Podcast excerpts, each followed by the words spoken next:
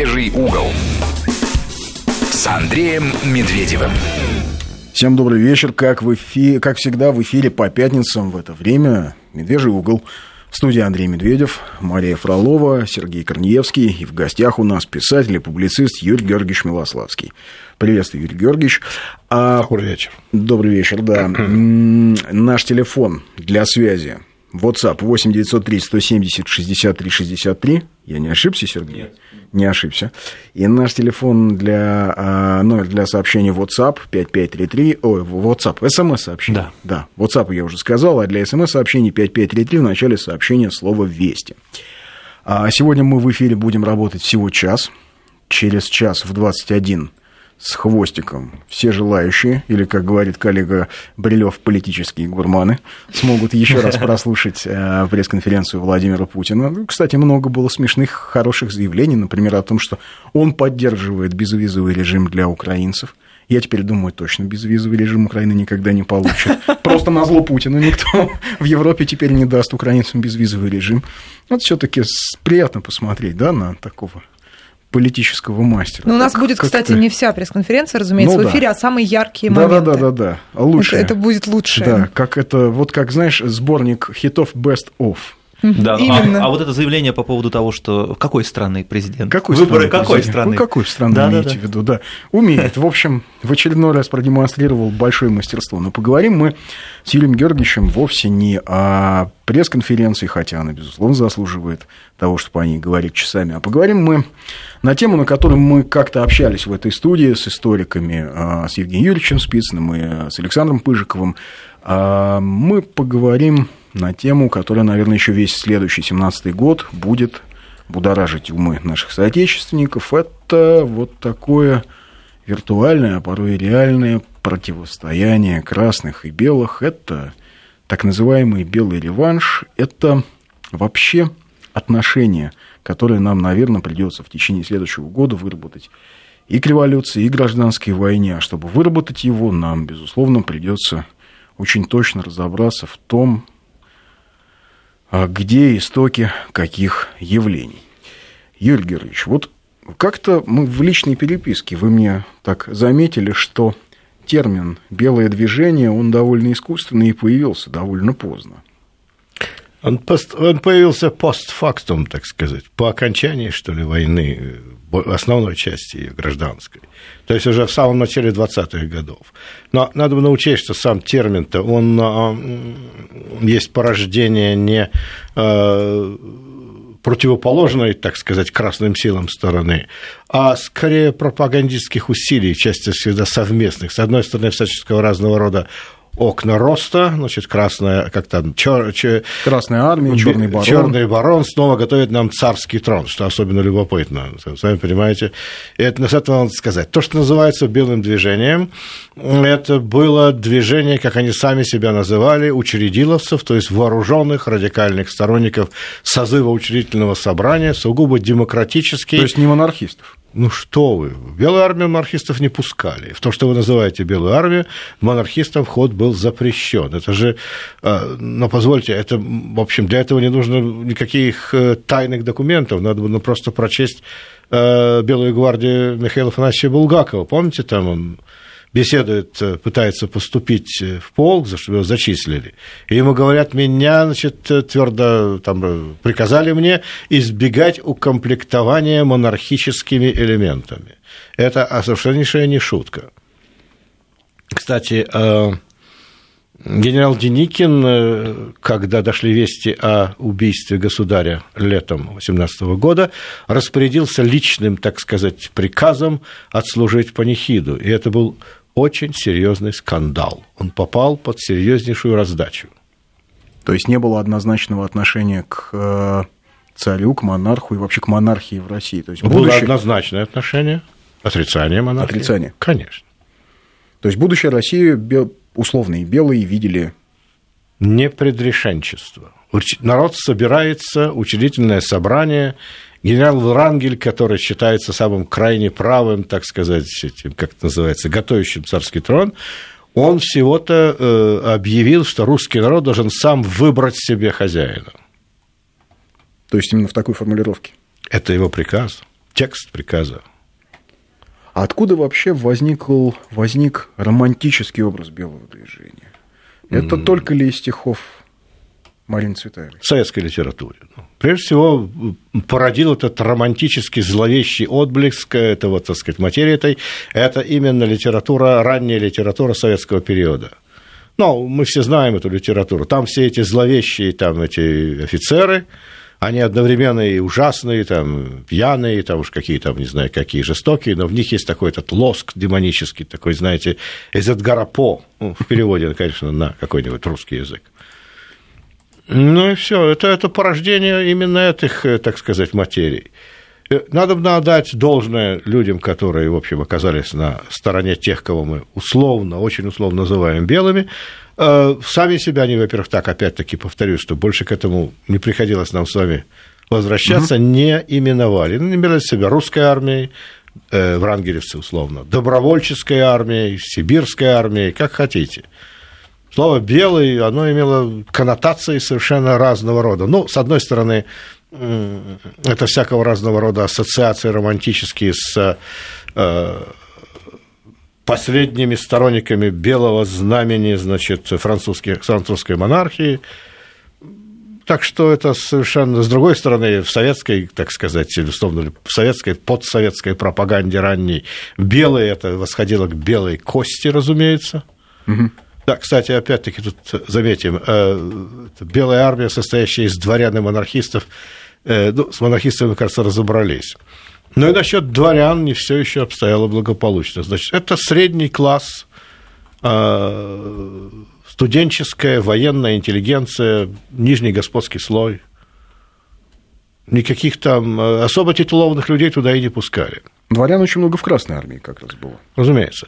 Но э, мысль о поручике Голицыне и Корнете Оболенском должна э, нас просто покинуть. Значит, э, значит, да я... вы что, вы сейчас понимаете, что вы сейчас бьете просто? Что а, как, а как было на самом деле? По-больному. На самом деле гражданская война, или, вернее, вот эти столкновения между двумя, так сказать, линиями, да, они начались еще в 17 году, разумеется, на юге России, то есть в Донской области – я еще застал живым э, знаменитого атамана Федорова, который был одним из самых младших и самых первых участников гражданской войны зима 17 года. Появился полковник Чернецов, желающие посмотрят это там в словарях, энциклопедиях. И тогда начались столкновения между казаками, которые не признавали этой всей буржуйской власти. Царской власти уже не было. То есть это уже шла речь о временном правительстве? Ну, я бы сказал, на, на фоне распада этого временного правительства. А как их называли? Буржуями их называли, да? Да как угодно. Их называли кадетами, буржуями, их называли... А капиталистами нет, это еще не тогда. Ну, капиталисты, понимаете, буржуи капиталисты – это часть, а, условно, а, пролетарской так называемой пропаганды, которая полностью, разумеется, начиналась еще в добольшевистские времена, Здесь, э, господа, так сказать, братья и сестры, не знаю, как сказать, здесь нам надо просто э, навести порядок э, в такой внутренней коннотации. Что это означает? Сейчас, одну секунду, а вот вернем, вернемся, пожалуйста. Давайте, а что давайте. за конфликт был тогда? С чего начинался этот конфликт на юге России, казачий О, конфликт? Это были драки между гимназистами, сторонниками, значит, местного самоуправления, так сказать, радикалами, которые в общем, приняли потом красную программу, и сторонниками, условно говоря, старичков, то есть, значит, так сказать, условно такой, знаете, пирамидальной местной старинной власти, и это были бои между молодыми людьми. Вот с этого начиналась гражданская война. А насколько серьезные бои? Ну, со смертоубийцами, конечно. То есть это все еще было до ледяного похода? Еще никто никуда не уходил. Еще сидели генералы отчасти уже, кто-то был, попал, значит, так условно говоря, а, под опалу, значит, а часть тех генералов, которые выдавали себя потом за кровавых монархистов, так сказать, сторонников, я не знаю чего, православного царства, они спокойно служили временному правительству, участвовали в заговоре против государя-императора, создавали новую революционную демократическую армию на началах всеобщей выборности, в частности, генерал Дитерих знаменитый, который потом занимался царским делом. Ну успешно. да, который потом стал как бы монархистом. который потом ну, говорил потом, о том, да. что он что он всегда, что на самом-то деле он был всегда идейным монархистом. Да, но он принял, э, так сказать, видимо, скрипя сердце, положив там дулю в карман, он принял назначение Временного правительства, сказать, Гучковско-Милюковского, так сказать, до кого знаете, назначение исполняющего обязанности начальника генерального штаба. Более того, именно ему, этому крайнему монархисту, было поручено составление стратегического плана перестройки русской армии на демократических началах. К чему это привело, мы знаем, армия распалась. Большевики ее собирали заново. Вот это, это, это очень интересный момент. Знаете, это ведь не, не просто исторический момент, это момент мистический. Почему? Скажу.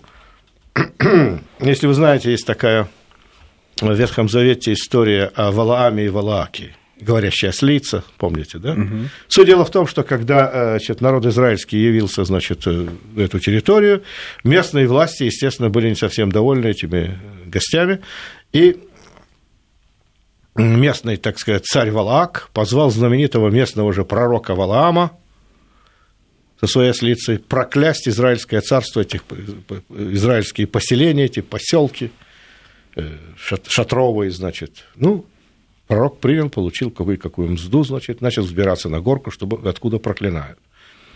Тут-то ему ослица и сказала, что у тебя ничего не выйдет, но он не стал обращать внимания на слова там, бессмысленного животного, и попытался проклясть народ израильский. А вместо этого открыл рот и сказал, сколь прекрасно селение твое Израиль. Ну, услышал это Валаак и говорит, слушай, ну, я, я тебя что, звал для этого? Я тебе для этого платил? Некачественное оказание услуг это да, называется. Абсолютно верно. Он говорит, ну, я попробую еще раз. Ну, давай, заезжай с другой стороны этой горки и попробуй еще раз. Он опять зашел и говорит, сколь прекрасны шатры твои, Израиль. Что ж ты будешь делать, да? Тут царь окончательно разгневался, сказать, ну-ка, знаешь, что все, значит, ничего тебе не полагается, это, это просто безобразие, я тебя просил проклясть, а ты второй раз их хвалишь, их восхваляешь. Тогда ему пророк сказал, знаешь, я же, если так честно сказать, я же не от себя говорю. Что мне внушает Господь, то я и произношу. Ну, так и здесь. И что с большевиками, какая связь? Понимаете, когда э, какой-нибудь, например, э, Лев Давыдович Троцкий, э, так сказать, оказался перед необходимостью создать могущественную Красную Армию, ему в голову не приходило, что ему придется не проклинать, а созидать. Он создавал там всемирную революцию на базе осколка в России, там был отравлен всей этой своей э, как бы сказать, всем своим содержанием этим отравленным он на это дело был поставлен.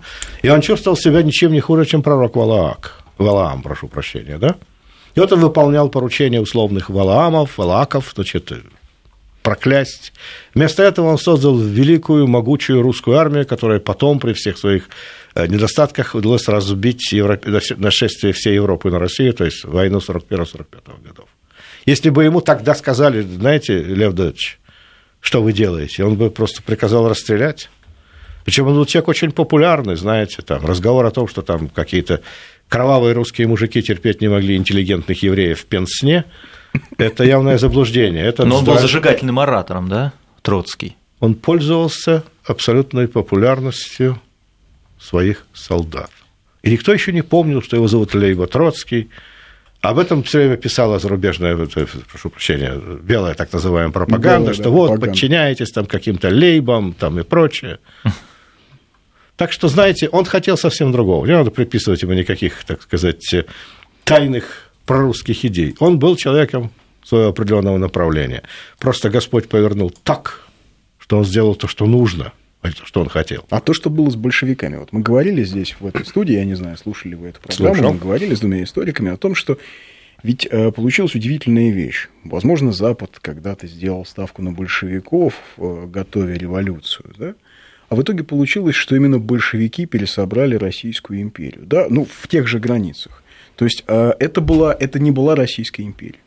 Это было новое советское государство, но оно было в границах Российской империи. И оккупационные войска, ну, например, британский оккупационный корпус из Средней Азии или а, американцев из Архангельска выгнали-то как раз не условные белые, а выгнали именно что самые, что ни на есть красные. И вот здесь вы тоже видите, а, ну, если угодно, там, перст божий, как вы сейчас красиво выразились. Так, значит, вернемся к этому делу, а тут надо посмотреть на вещи, так сказать, без изли... Вот здесь уже никаких э, романтических всяких фляров не должно оставаться совершенно. Mm-hmm. А, так называемую русскую революцию, то есть э, переворот, э, собственно, это ползучий период 1905-1917 годов, февральский, готовили, разумеется, а, сторонники либерально-демократического подхода к вопросу, сторонники парламент, э, парламентских партий, всякого разного рода революционеров, олигархия, разумеется. Значит, и она пользовалась, естественно, поддержкой, значит, э, государств, прежде всего, европейских, когда Соединенные Штаты еще не закончили свои, так сказать, э, манипуляции по собственному преобразованию. Тем не менее, они, конечно, уже участвовали в Первой мировой войне, что был знак окончания прежних Соединенных Штатов, э, живущих своими задачами. Это важный момент. А зачем, собственно говоря, было Соединенным Штатам участвовать в Первой мировой войне? Неважно, на, на чьей стороне, зачем? Чтобы это понять, надо понять, что Соединенные Штаты стали новыми совсем, они были другими. Но вернемся, значит, к нашим э, этим историям. А, и действительно было сделано все необходимое для того, чтобы эти э, либерально-демократические прозападные силы получили свое, э, так сказать, место в этом деле, и они стали, условно говоря, во главе этого самого движения. Это важно. Ни о каких большевиках и речи не было. Большевики существовали в качестве так называемого жупила слева – для того, чтобы не дать э, этим либералам куда-нибудь отступить. Я думаю, что, э, в принципе, расчет был верен. Если бы, так сказать, этот либеральный революционный, так сказать, тренд, да, извините за это выражение, продолжался, то распад России наступил бы не в 91-м, а в 21-м, не позднее, это было совершенно естественно. В 1921 году. В 21 да, то есть на 70 лет раньше. То есть в этом году не закончилась бы гражданская война, объединившая кровью, связавшая страну, а Россия бы развалилась. Ну, было, гражданская война возникла уже на основании э, того, что к власти были пропущены или допущены левые силы. Не только, кстати, большевики, но левые эсеры. Важно помнить это, так сказать, ну да, что не было единства. Нет, такого, да. нет, нет. Это, то есть это было единство в том плане, что, э, условно говоря, э, Керенщина оказалась совершенно не практически, не, практически непригодной к делу. Э, Вы Последний... поэтому говорите, что к 2021 году развалилась бы страна? Развалилась бы, если бы они оказались пригодными к делу, то есть шла речь о том, чтобы страна была разделена на какие-то демократические республики и прочая и тому подобная штука. Этот фокус в чем состоит? Ведь а, сам Александр Федорович, он же ведь, э, как теперь ясно из некоторых документов, Керенский, Керенский э, Госдепартаментом опубликованных, он изо всех сил пытался тогда убежать в Америку, но его не впустили, ему пришлось долгие годы страдать в Европе. А, да, ну, что, что поделать. Потом он уже переехал в Америку, и стал русским националистом. Вот вы смеетесь, правда. Знаете, какие интересные метаморфозы с людьми происходят? Он стал сторонником, в общем, русского национального государства, он, так сказать, все, так сказать. А вы знаете, очень многие сторонники Керенского, с кем они заседали в Государственной Думе, поддерживали а, малороссийских сепаратистов, вроде Грушевского, угу. да, поддерживали белорусских сепаратистов, Конечно. поддерживали националистов за Кавказе. Вот оказавшись в Париже, в Вене, в Белграде, они все немедленно стали страшными русскими имперцами и патриотами. Это ностальгия, что ли, их замучила? Вот я не знаю, ностальгия или совесть их замучила, а. или что их там замучило. Может быть, безденежье, может быть, вот а, рассуждение о том, что зачем же мы все это натворили, к чему же мы их всех поддерживали. То есть лицом к лицу лица не увидать, надо на расстоянии было двинуться. Вот Юрий Георгиевич качает головой, видно, у него есть какой-то свой ответ. Их замучила обида, это была жестокая обида. А покойный князь Щербатов, с которым мне довелось беседовать и разговаривать неоднократно, и статьи я писал на основании его рассказов, а он говорил, что они чувствовали, что они для чего-то были призваны для чего-то их, как сказать, обвели вокруг пальца, что-то им было поручено, и в какой-то момент сочли, что это поручение они выполнить не могут, и их совершенно безжалостно сбросили, их как котят утопили в этом политическом море. И они эту обиду а, тем более она не была даже персонифицирована, непонятно, кому ее адресовать. Они не могли пережить никогда. Но вы не преувеличиваете, там не было такого уж невероятного количества монархистов, националистов, ничего подобного. Нет, я говорю именно про тех, кто э, окружал Керенского. Они говорили, что э, Запад допустил большую ошибку, мы бы лучше справили задачу. А вот видите, они, так сказать, нас отвергли, призвали большевичков, которые вместо того, чтобы оказать те услуги, которые мы не сразу могли бы оказать, вот получилось, значит, они совсем другое сделали. Они создали еще одно великое, мощное государство. То есть надо было нас слушать. То есть вообще интересно, вот это, как это, обида бежавшей на Запад элиты, мне кажется, могу ошибаться, но мне кажется, что это примерно то, что ожидает сегодняшний украинский истеблишмент, сегодняшнее украинское руководство, потому что мне кажется, что через какое-то вполне обозримое время они придут к такому же состоянию и будут точно так же говорить, да что же так, зачем же с нами-то так, каким же образом получилось. Сейчас мы прервемся на короткие новости и через 2-3 минуты вернемся в студию.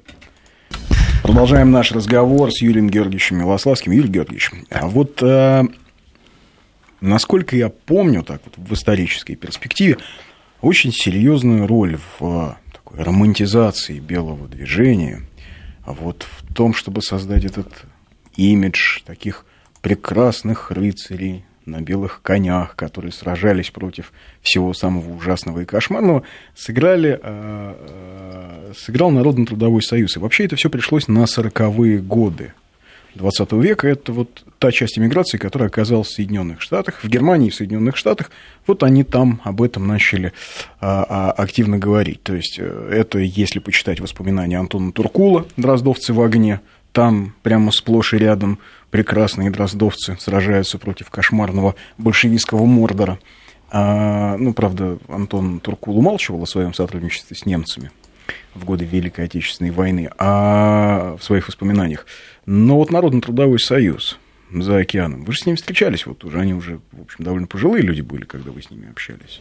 О да, только надо все-таки уточнять. Э, значит, то, что мы э, сегодня называем Народно-трудовой союз, это есть Национально-трудовой союз нового поколения, созданный до войны, в 30-е годы он уже действовал в полную силу, прежде всего, разумеется, в Европе и не в Соединенных Штатах. Ну да, э, это были. туда, так сказать, если можно так выразиться, туда вошли молодые потомки, скорее всего, или, так сказать, молодежь этого пресловутого белого движения, которые рассматривали себя как носители наиболее такого как-то белого духа, что ли. Ну, в Сербии, во Франции они очень активны. О, да, да. ну, еще Чехия. По всей территории Центральной и Западной Европы, так сказать, это все очень сильно действовало. В Англии этого не было. После войны переезд вынужденный в Соединенные Штаты был вызван просто тем, что Национально-трудовой союз, он а, по обстоятельствам своей деятельности э, сотрудничал с а, державами оси, как сказать, помягче, с державами центра- центральных европейских стран. Ну, с гитлеровцами они сотрудничали, в общем. Да, и с болгарским, ге- болгарским да. генеральным штабом, то есть со всем тем, кем надо было сотрудничать. Но, надо отдать им должное, они уже к 43-44 году поняли, что Э, будущее за союзниками, то есть за коалицией э, западных держав во главе с Англией и Соединенными Штатами. И быстренько переобулись. Их задачей было спасение России. Ну, они так Если считали. спасение, ну, ну, я не делаю сейчас, так сказать, никаких пояснений. А, если они сочли, что спасение России со стороны, скажем, а, генерального, это как там, государственного канцлера Германии откладывается по невозможности, по его недостаткам, значит, все там разрушается, а спасение России может быть обеспечено а, уже силами победителей а, этой самой пресловутой а, значит, коалиции, то они перешли на эту сторону. Знаете, это дело ведь такое простое. Был такой один из знаменитейших человек, людей э, церковной, так сказать, зарубежной церковной России, э, граф э, Юрий Павлович Граббе, будущий епископ Григорий. Он сперва работал активно на пропагандистскую машину Третьего рейха, еще в 1943 году написал брошюру, которая называлась «На закате жидовской силы». Просто главное название просто, такое. ясно, вразумительно. А, И вот внезапно... украинские националисты такие штуки любили писать, такие заголовки, типа Дмитрий так. Донцов. И было, что с ним было, было дальше? Ну, сами понимаете. А дальше он осознал, э, пересмотрел свои отношения, в частности, и к этому вопросу национальному, и стал активным деятелем уже совершенно других сил, его личными друзьями были там Тедди Колик, например, мэр Иерусалима и прочее. Это оно так смешно кажется, на самом деле это ведь трагедия. Это трагедия, это та самая трагедия русской эмиграции, о которой часто любят говорить. Но вот это подлинная трагедия, не то, что кому-то приходилось работать таксистом. Что зазорного в том, что человек работает таксистом. А кем он должен работать? Непременно э, советником президентов э, тех или иных стран, где он, где он, так сказать, засел. Трагедия в том, что приходилось приспосабливаться к обстоятельствам, в том, что приходилось в том, что в борьбе с большевиками они скатились к борьбе с Россией? Да, можно так сказать. Но трагедия состоялась в том, что они оказались никому не нужны. Это абсолютные какие-то второстепенные рычаги, которыми расшатывались те или иные структуры России до революции, после революции. Надо было понять, что отношения, во всякого рода политика, да, условного, так сказать, западно-протестантского, там, европейского сообщества в отношении к наследнице Византии, то есть Российской империи, она не менялась э, от Ивана Грозного. Да? Она, она оставалась прежним. Это называлось все сдерживание, отбрасывание, расчленение. Сдерживание, отбрасывание, расчленение. Триэтапная политика.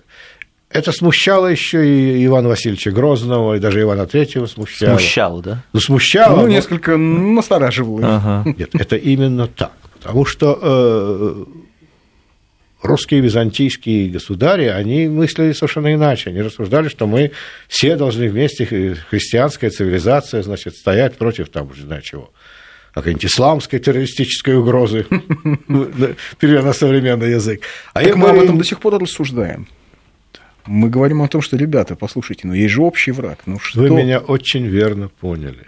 Есть традиционные, ну, я скажу ошибки, есть традиционные ориентации – которые никакие отдельные политики, никакие отдельные случайные обстоятельства не меняют никогда. И чем скорее мы это поймем, тем легче нам будет разбираться с нашей ситуацией. Не нужно сердиться на тех, которые не могут себя вести иначе. Но и мы не должны делать вид, что мы почему-то вынуждены принимать на веру какие-то совершенно а, негодные к вере вещи, наши эти возмущения, ах, как же так, нас подвели, да что это такое, да вот мы так хотели взять в жены гастинскую княжну, а нам не дают княжну, к нам не пускают западных специалистов, знаете, из Голландии, там это расстраивало ужасно Алексея Михайловича, не всех пускали. Я уже так Ивана Грозного это расстраивало. Ну, в вот Польше всех да. выловили и не пустили. Вот тут и оно. И Сигизмунд III писал э, британскому королю, что невозможно и нельзя отдавать русским технологии, потому что эти кошмарные варвары потом Европу всю захватят. Вот тут и оно, то поэтому нечего говорить, что это при... случилось при неоконсерваторах.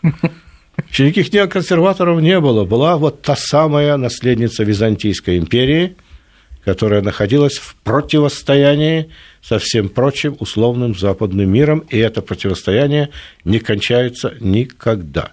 Если говорить о конфликте, это конфликт цивилизационный, а не политический. Но иммиграция ведь стала в этом цивилизационном конфликте важным инструментом. Тот же самый НТС. Да? Ведь сколько было брошюр напечатано в издательстве, скажем, «Посев», «Посев», да, «Посев» брошюр о том, что весь русский народ ненавидел большевиков. То есть, таким образом вбивался в клин. клин. А, скажем, императорская Россия – это Россия, а советская Россия – это уже не Россия. И живут в ней не русские люди, а вообще непонятно кто, какие-то морлоки.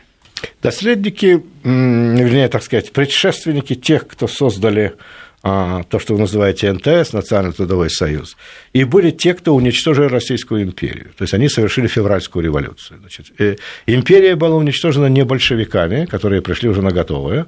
Империя была разрушена в э, конфликте, э, как я уже сказал, 1905-1917 годов, когда она завершилась военно-политическим заговором против законной власти.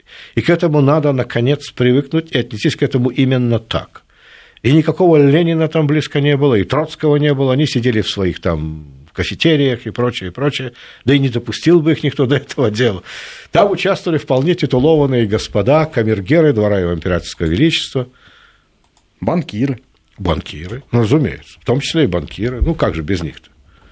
Вот. Поэтому, а что касается НТС, ну да, ну вот они, значит, так сказать, предложили свои услуги по сдерживанию отбрасыванию. Значит, у них были соображения, может быть, другие, они хотели создать. Впрочем, я не знаю, что они хотели создать. Солидаристское государство, но слово солидаризм тоже потом а, стало политически некорректным, они уже не называли себя русскими солидаристами. Ну, потому что солидаристы это ведь, как бы это сказать, это ближе ко всякого разного рода фашистским, так сказать, умонастроениям. Но так или иначе, это либерально-демократическая, прогрессивная группа людей предложила свои услуги. Это предложение было принято в известной мере.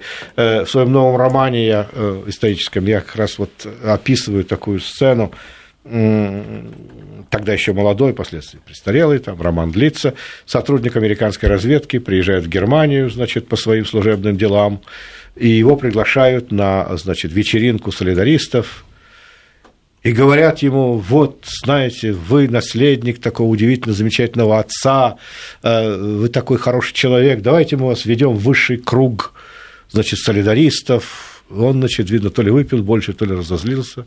Он говорит, знаете, господа, и папа, и я всегда мечтали быть членами русского разведочного сообщества. Но получилось так, что мы просто нас, большевики нас выбросили из страны, и мы стали членами разведывательного сообщества другого государства, Соединенных Штатов Америки. Я не должен, конечно, афишировать свои занятия, но я честно ношу свой мундир, я честно получаю свое жалование, да. А вы мне предлагаете, чтобы я делал то же самое, но уже под прикрытием, называя себя кем-то другим. Право, давайте каждый заниматься своим делом. Да, а сейчас у нас короткая Погода. реклама. Погода. Юрий Георгиевич, а как вам кажется, вот э, кто сейчас, в чьих интересах сейчас вот, вот снова в России, в обществе а, будоражить эту тему, вносить этот раскол, да, вот это бесконечное деление на красных и белых. Причем, если за красных, то ты, безусловно, плохой, а если за белых, то ты, безусловно, тот самый романтический рыцарь, там, поручик Голицын, который, значит, Корнета Боленский, ну, вот, вот весь этот флёр. Красиво, романтично. Красиво, романтично, да. то есть хорошие э, и прекрасные против 86% ужасного нетерпимого, чудовищного населения. Вообще, зачем этот раскол сегодня? Зачем доска Маннергейма? Зачем доска Колчака? К чему? Я не далее, как вчера, был в Доме русского зарубежья, там была лекция о русском Белграде, и э, говорили о массе интересных вещей, в том числе о русских комиксах, которые рисовали русские художники в белградских газетах. Все это очень было здорово. Поднимается такой степенный седовласый господин и говорит, что меня интересует больше то, как, значит, там шла борьба с кровавым большевизмом, потому что, как сказал Александр Александрович Солженицын, э, так сказать, взаимоотношения между Русской империей и советской страной – это взаимоотношения между убитым и убийцей. Вот главная концепция. Советский э, Союз убил русскую государственность.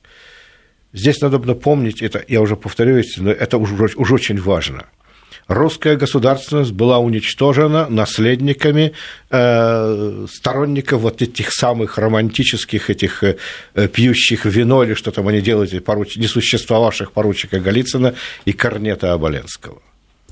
Это надо напомнить. Не большевики, их еще близко не было. Это были люди совершенно другого типа. Это вот те самые будущие белогвардейцы в кавычках. Системные либералы, как сейчас бы сказали. Представители радикальных кругов нижнего господского слоя, то бишь интеллигенции. Вот так назовем эти вещи своими именами. Они никуда не исчезли. Это все, как я недаром начал э, угибать в 17 век, когда мы с вами заговорили о событиях э, сегодняшнего дня. С тех пор, как возник этот нижний господский слой в русской, как бы сказать, в русской жизни, с тех пор он является носителем разрушительных тенденций, хоть при царе, хоть при генсеке, хоть при ком угодно. Поверьте мне, здесь, здесь появится, уже не знаю кто, а, любой, любая форма правления, обязательно придет э, представитель нижнего господского слоя и скажет, что мы сейчас все это развалим, и для этой цели попросим, ну, не знаю кого, президента какого-нибудь там большого государства, чтобы он нам оказал в этом смысле содействие.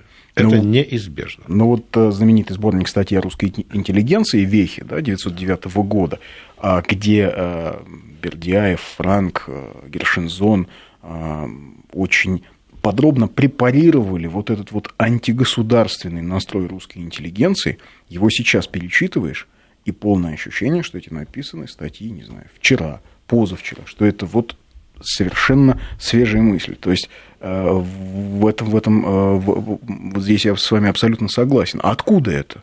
Откуда это бесконечная даже не фронт из государства, а бесконечная русофобия, бесконечный поворот на Запад, бесконечное это низкопоклонство, которое критиковал Аксаков, например, еще. То, что называется русская интеллигенция, а я предпочитаю называть нижний господский слой, был именно создан как система, отрицающая все византийские русские ценности изначально. Она была ориентирована на так называемый условный Запад с начала своего появления. Таковы были даже самые первые ее представители. Например, можно сказать, э, чуть ли не едва ли не самый первый из знаменитых русских перебежчиков, автор, значит, э, книги толстенной, которая разоблачает кровавую сущность русского режима при Алексее Михайловиче, посольский дьяк, то есть чиновник Министерства иностранных дел, небезызвестный, небезызвестный Григорий Карпович Каташихин. Это какой век? 17-й. Конец 17 века, да. Абсолютно верно. Надо помнить, что мы цивилизация довольно древняя. У нас всего есть. За что не возьмись, все у нас есть. И это случилось не сегодня. Вот мы с вами, например, говорили о том, как стали эмигранты, э, так сказать, э, этого перволиберального направления, они стали э, внезапно на Западе там, этими монархистами, там, не знаю кем. Ну, трудно сказать. Ну, вот я знаю массу людей, которые еще недавно были сторонниками, как всякой этой банкирщины, значит, работали на всех этих лиц и персонажей, а сегодня объявили себя э, какими-то чуть ли не русскими националистами. Недавно работали там на Прохорова с Ходорковским, сегодня они уже являются русскими исконными государственниками. Это вполне естественно для, к сожалению, нашего сознания. Надо вообще знать свои недостатки. Знаете. Я вам больше скажу, многие из тех, кто поучаствовали в приватизации, в грабительской, тоже теперь стали русскими государственниками. И те, кто одобряли убийство возле Белого дома, стали русскими государственниками. Надо напомнить каковы мы есть. Нам это очень важно. Вообще для правильного ведения всяких дел необходимо осознавать, кто ты такой, что у тебя есть, каково, каково твое оружие, как выглядят твои большие батальоны. Надо понимать, а иначе это все разговоры. Ну, то есть, прежде всего, нам-то что нужно понимать, что мы а, а, а, носители той самой византийской культуры, византийского кода, и что наша Абсолютно. цивилизация не, не менее значима, чем западная. Значит, не менее значима. Разумеется, она ну, не менее значима. Это вообще не обсуждаемая что вещи. она особая, уникальная она не такая, как те, те, те цивилизации, которые нас упорно пытаются, так сказать, э, сократить. Ну, не хотят и не хотят. Тут надо прекратить всякие обиды. Это вообще тоже очень важный момент. Мы постоянно огорчаемся, я уже недавно вам говорил об этой самой гастинской княжне. Нам не отдадут в жены гастинскую княжну. Забыть. Забыть. Тут нет ничего обидного. Не отдают и не надо. Насильно мил не будешь? Наши взаимоотношения будут тем лучше, тем доверительнее, тем теплее, чем меньше у нас будет от этого романтического доверия, которое кончается разочарованием. Мы все время оказываемся в положении какой-то обманутой стороны. Вот мы хотели как лучше, а нам, значит, опять подсунули такую свинью, например, там, не знаю, что сделали. Уничтожили. Послали убийцу к послу. Ну, как пример собственно, вполне было ожидаемо, что откуда-то нас будут атаковать, потому что, представляете, какие миллиардные контракты мы сорвали, когда пришли в Сирию, какие э, геополитические пласты мы сдвинули, когда пришли в Сирию. Было абсолютно понятно, что нас будут атаковать. И то есть здесь мне вообще кажется, что а, когда наши политики говорят о необходимости взаимодействия с западными партнерами в Сирии, они э, совершают некий просто ритуальный такой дипломатический эм, акт, понимая, что никакого взаимодействия там нет и быть не может по ряду причин. Политес. Ну, политес, угу. да. Просто из уважения. Сказали, ну, как принято за столом, вилку а в левый, нож в правый. Если ты не левша. Ну да. Но знаете ли, э, я еще раз хочу сказать, тут очень важно осознавать, э, что вот это, все вот эти вот, э, казалось бы, всего лишь ритуальные заклинания часто постепенно становится чем-то вроде каким-то настоящим, вроде вариантом какой-то правды. Если это разрушается, мы чувствуем себя просто оскорбленными.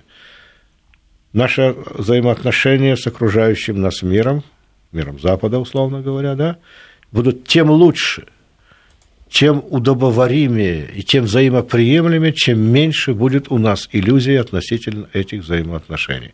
В этом смысле я надеюсь, что, так сказать, приход человека, ориентированного бессознательно на старую Америку, на Америку конца XIX – начала XX века, э, к власти в Соединенных Штатах, мы, русские американцы, надеемся, что это э, пойдет на пользу не будет никаких излишних недомолвок, иллюзий всяких там и прочее. А вы думаете, что Трамп именно такой? Я думаю, что он является представителем такого рода понимания вещей, миропонимания. Иное дело, что позволят ему сделать, это дело, как говорится, десятое. Ну и, наверное, вот нам у нас минуты полторы в эфире осталось. Да, пожалуйста. А мы вступаем в семнадцатый год. Станет он годом примирения? Можем мы уже раз и навсегда закончить эту гражданскую войну? Психологическую, духовную, какую угодно, вот это вот противостояние красных и белых. Но нам же его как-то надо же это заканчивать. Ну, невозможно же бесконечно. Андрей Андреевич, мил друг, это ритуальный вопрос. Это вроде как наши э, разговоры о западных партнерах, как вы говорите. Да? Нет, не станет. Нет, почему ритуальный? Я спрашиваю Нет, ваше мнение. не станет. С чего бы это? Разве что-нибудь изменилось в мире? Разве нет никого, кто желал бы лишний раз, э, так сказать, э, вступить в какую-то конкурентную борьбу э, с наследницей Византии в мире? Нет. Все продолжается, как было, все в силе. Что делать? Это, это жизнь, это дело, рабочее дело, к этому надо относиться совершенно спокойно, внимательно проверять, как дела в тылу, и работать, работать и работать, не ждать никаких специальных примирений. Не, ну, безусловно, для наших скажем, как это принято говорить, партнеров. Западные партнеры. Партнеров, для партнеров, конечно, разжечь еще раз, плеснуть бензина в исторический костер нашей гражданской войны, нашей этой братоубийственной трагедии. Это, конечно, это, это прекрасный повод. В очередной раз нам надо образом смотреть, строить. что делается у нас самих. Чем меньше иллюзий в отношении, условно, внешних сил, тем э, меньше должно быть иллюзий в отношении положения дел внутренних в России есть еще что делать. И не во все можно обвинить западных партнеров. Я бы сказал иначе. Почему бы, собственно, западным партнерам в своей конкурентной борьбе не воспользоваться теми или иными силами, находящимися внутри России? Теми или иными нашими промахами и недоработками, да. можно даже сказать. Я не, в этом абсолютно прошу нас за это не винить. Понятно, да, что русское село, скажем, сегодня не ЦРУ нам разваливает, это абсолютно точно. Вот, это уж мы как-то сами без них справились обошлось без них. Это правда. Спасибо вам, Юрий Георгиевич, за то, что нашли время, что пришли к нам. А в гостях у нас был Юрий Георгиевич Милославский, писатель и публицист. Я думаю, еще раз услышимся в этой студии и поговорим уж про Америку, где Юрий Георгиевич прожил много лет.